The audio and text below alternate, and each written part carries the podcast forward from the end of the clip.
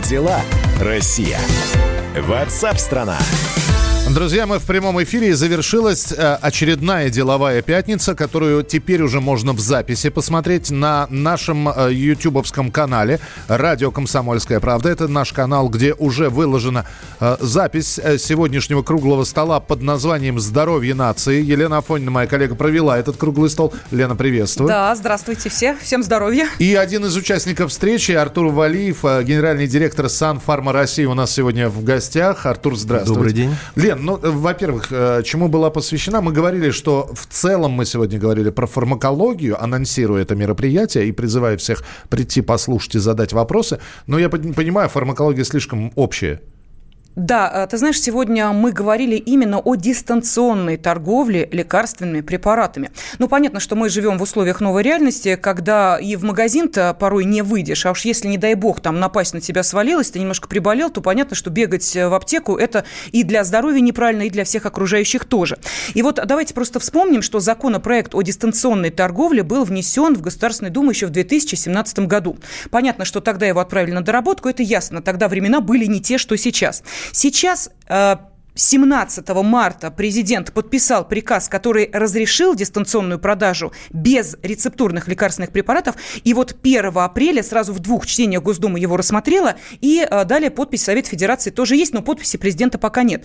То есть есть некие моменты, которые смущают э, представителей и, э, соответственно, онлайн-торговли, и в первую очередь, конечно, те, кто принимает подобные законопроекты. Поэтому сегодня у нас в нашей деловой пятнице принимал участие и депутат Государственной Думы Александр Петров, который высказал свои сомнения относительно именно интернет-торговли, да, не дистанционной, а интернет-торговли. А это разница. А это разница, да. Но я думаю, что э, Артур нам объяснит, вот в чем сложность, потому что он был участником дискуссии. Помимо Артура Валиева, а также в дискуссии принимали участие и президент Ассоциации компаний интернет-торговли Артем Соколов, и исполнительный директор Ассоциации независимых аптек, кандидат фармацевтических наук Виктория Преснякова, и директор по развитию АО НПК «Катрен» Анатолий Тенцер, ну и, конечно, модератор Модератором сегодняшней дискуссии на онлайн-площадке был генеральный директор Ассоциации российских фармацевтических производителей Виктор Дмитриев. Но поскольку мы с генеральным директором Санфармы Россия Артуром Валиевым сегодня пришли в эфир, поэтому, Артур, вот а какой итог вы вынесли из этой дискуссии? Она шла почти два часа. Да, спасибо большое. Действительно, дискуссия была два часа, и она показала то, что э, различные, скажем так, части э, товаропроводящей цепи фармацевтической, они очень сильно заинтересованы в том, чтобы в конечном итоге население Российской Федерации имело возможность получать доступ, к, более широкий доступ к лекарственным препаратам. Причем не только в ситуации э, карантина или самоизоляции в результате коронавируса, но и в нормальных условиях. Потому что если взять, э, если взять э, за, скажем так, точку отсчета прошлый год, 2019 календарный, когда было все хорошо, было все замечательно, то именно дистанционная торговля фармацевтическими препаратами, всеми, независимо, будь, э, будь то лекарства, рецептурные, безрецептурные, но без доставки до конечного потребителя, выросла на 83%. И в этом, собственно говоря, участвовали все игроки так называемого рынка онлайн-торговли. Это были и онлайн-аптеки, это были и классические аптеки со своими онлайн-сайтами, это были и э, так называемые э, интеграторы, такие как Озон и так далее. Артур, очень быстро. Дистанционная торговля. Я звоню в аптеку, в обычную городскую, мы говорим, мне нужно то-то, то-то, то-то.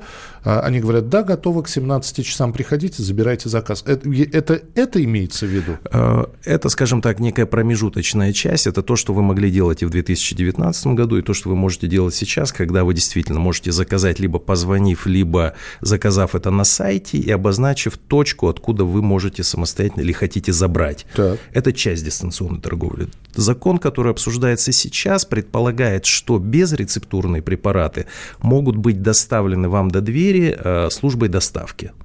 И вот это как раз-таки один из э, так называемых камней преткновения, когда э, различные игроки понимают по-разному, кто будет доставлять, как будет доставлять, в каких условиях, надо ли обучать специально этих доставщиков или нет, будут ли это те же самые, которые нам доставляют пиццу сегодня, или это будут какие-то иные доставщики, насколько это удорожит в конечном итоге стоимость того безрецептурного препарата, который сегодня вы покупаете по некой цене. Ну, звучит диковато. Две пиццы, один парцетамол парацетамол, пожалуйста. Ну, оставьте у двери. Ну, ну смотрите, на самом деле э, в тех странах мира, где эта ситуация уже решена, там чаще всего происходит, ну, конечно, не две пиццы и парацетамол, но товары, скажем так, э, не продуктового ширпотреба, они могут быть одновременно заказаны вместе с безрецептурными препаратами или пищевыми добавками. Кстати, на сегодняшний день биологически активные добавки в России замечательно можно купить с доставкой до дома.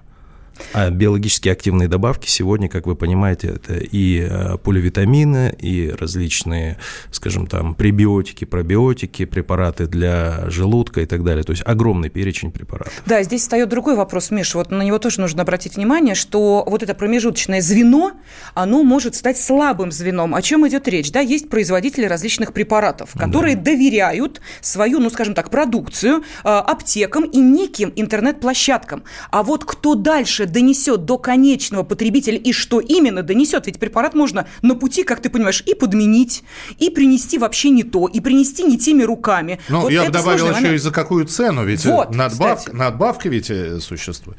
Удорожит ли э, стоимость э, конечной продукции вот того препарата, э, то, что там будет включено дополнительное звено? Ну, смотрите, на мой персональный взгляд, на мой личный взгляд, вот э, в той версии законодательства, которая, скорее всего, будет подписана и принята для именно безрецептурных рецептурных лекарственных препаратов, фармацевтических, э, доставка, скорее всего, повлияет на удорожание конечной стоимости этого препарата, потому что доставка будет все-таки накладываться сверх той стоимости, которая уже сформировалась в аптечных сетях, и эти же сети будут, предполагается, будут доставлять до двери конечного потребителя.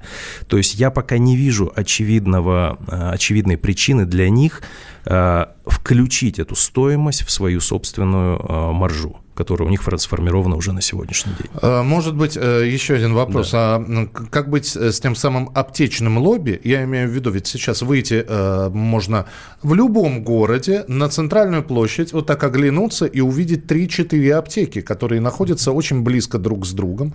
Вот, может быть, э, онлайн-торговля э, просто подсократит вот эти вот аптечные киоски. Тут есть очень интересный момент. Оказывается, не все могут стать игроками этого онлайн-рынка, да? Да, это действительно так. Но, опять же, закон на сегодняшний день справедливо, и здесь мы должны это признать, справедливо а, пытается оградить э, нас, конечных потребителей, от, скажем так, неквалифицированных э, продавцов, дистанционных продавцов и, соответственно, от неквалифицированной доставки. Поэтому вводятся такие, э, скажем так, обязательные требования, как наличие лицензии в течение одного года, наличие точек продаж в том регионе, где предполагается эта дистанционная торговля. То есть закон предполагает, что тот участник рынка, который уже сформировался, у которого есть опыт фармацевтической торговли, он будет делать это качественно, и действительно он будет это делать со знанием дела, то, что называется. Но вы тоже правы со, своей, со своим вопросом по поводу э, уменьшит ли этот закон, то есть повлияет ли это введение этого правила или этого закона на количество аптечных точек. Вот в том формате, в каком он принимается сейчас, я считаю, что он никак не повлияет на количество аптечных точек, потому что количество игроков, количество аптечных сетей, которые захотят доставлять и захотят доставлять это за свой счет, не повышая цену. Скорее всего, мы не увидим, либо увидим очень маленькое количество. Поэтому это не повлияет. Но... Если бы мы ввели, если бы закон учитывал действительно включение в э, этот круг не только классических аптечных организаций, но и имеющихся онлайн, э, э, онлайн продавцов, либо онлайн площадок, агрегаторов, тогда, скорее всего, да, это могло бы повлиять на уменьшение количества так называемых офлайн аптечных точек. Ты знаешь, Миш, там э, одной из вот таких сложных одним из таких сложных моментов было то, что согласно вот этому закону, который еще не подписан президенту, аптечная сеть должна быть не меньше 10 торговых точек. Да, вот. именно в том регионе, где где будет доставля... осуществляться доставка и онлайн-торговля. То есть э, смысл в том, что для того, чтобы аптека, там, аптечная сеть могла тебе предоставить услугу вот этих онлайн, э, ну, дистанционные э, доставки, у нее должно быть 10 торговых точек. А если То это есть, маленький по сути, городок... По сути, она должна быть крупной. Кон... Конечно, если это она маленький должна городок. Быть значимой. значимой. Она должна быть значимой в этом регионе. А да. это значит, что вполне возможно мелкие игроки с рынка тоже уйдут. Мы должны смотреть и должны... Мы будем смотреть, как это будет развиваться. Конечно, сейчас предугадать, во что это все выльется, конечно, очень сложно. Ну вот у нас полторы минуты, и все-таки да. э, ситуация с коронавирусом завершится. Да. Рано или поздно. Сразу же будет подписан закон? Или вот в эти ближайшие дни этот закон будет подписан? Я думаю, что он будет подписан в ближайшие какие-то дни. То есть это мои ожидания, опять же. И аптеки тут же начнут перестраиваться, аптечные сети тут, тут же начнут перестраиваться. Ну, смотрите, уже есть примеры, когда классические аптечные сети уже сейчас начинают делать доставку. То есть я видел, я вижу уже эти примеры, и рынок эти примеры знает. Ну, просто, опять же, э, надо еще собственное мышление как-то пере, пере, Форматировать. Пере, переформатировать, да. Понимаете, одно дело купить э, товары какой, какой-то, да, когда можно поменять, а другое дело в аптеке, а вдруг действительно не то подсунут, не ту дозировку и прочее. прочее. Миша, вопрос самолечения, консультации тоже никто не отменял. Это да. Когда ты звонишь и заказываешь пиццу с грибами, это одно, а ты звонишь и заказываешь, подскажите мне, какой препарат мне поможет это уже совсем другое. В любом случае, мы обязательно будем продолжать деловые пятницы, встречи на самые актуальные темы. Лен, спасибо тебе большое. Ведущая Елена Афонина, э, сегодняшний круглый стол она провела. Зайдите, пожалуйста, на наш сайт, зайдите на наш канал в YouTube «Радио Комсомольская правда». И, а, Артур, спасибо, что были спасибо с нами. Артур Валиев, генеральный директор Сан-Фарма России. И вы будьте все здоровы. Оставайтесь с нами. Впереди огромное количество интереснейших программ и передач. До встречи с вами была WhatsApp страна. Как дела, Россия? WhatsApp страна.